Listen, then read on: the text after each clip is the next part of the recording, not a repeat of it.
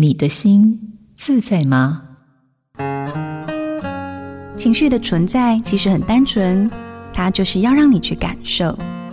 有时候情绪又多又难受，但那不代表情绪很坏，你很糟糕。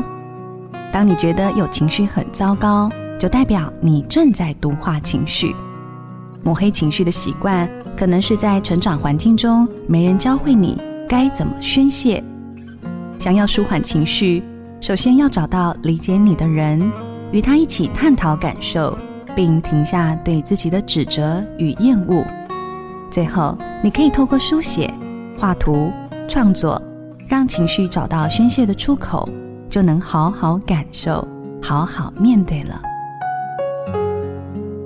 我是心理师吴佩莹，印心电子陪您找回心灵的平静与幸福。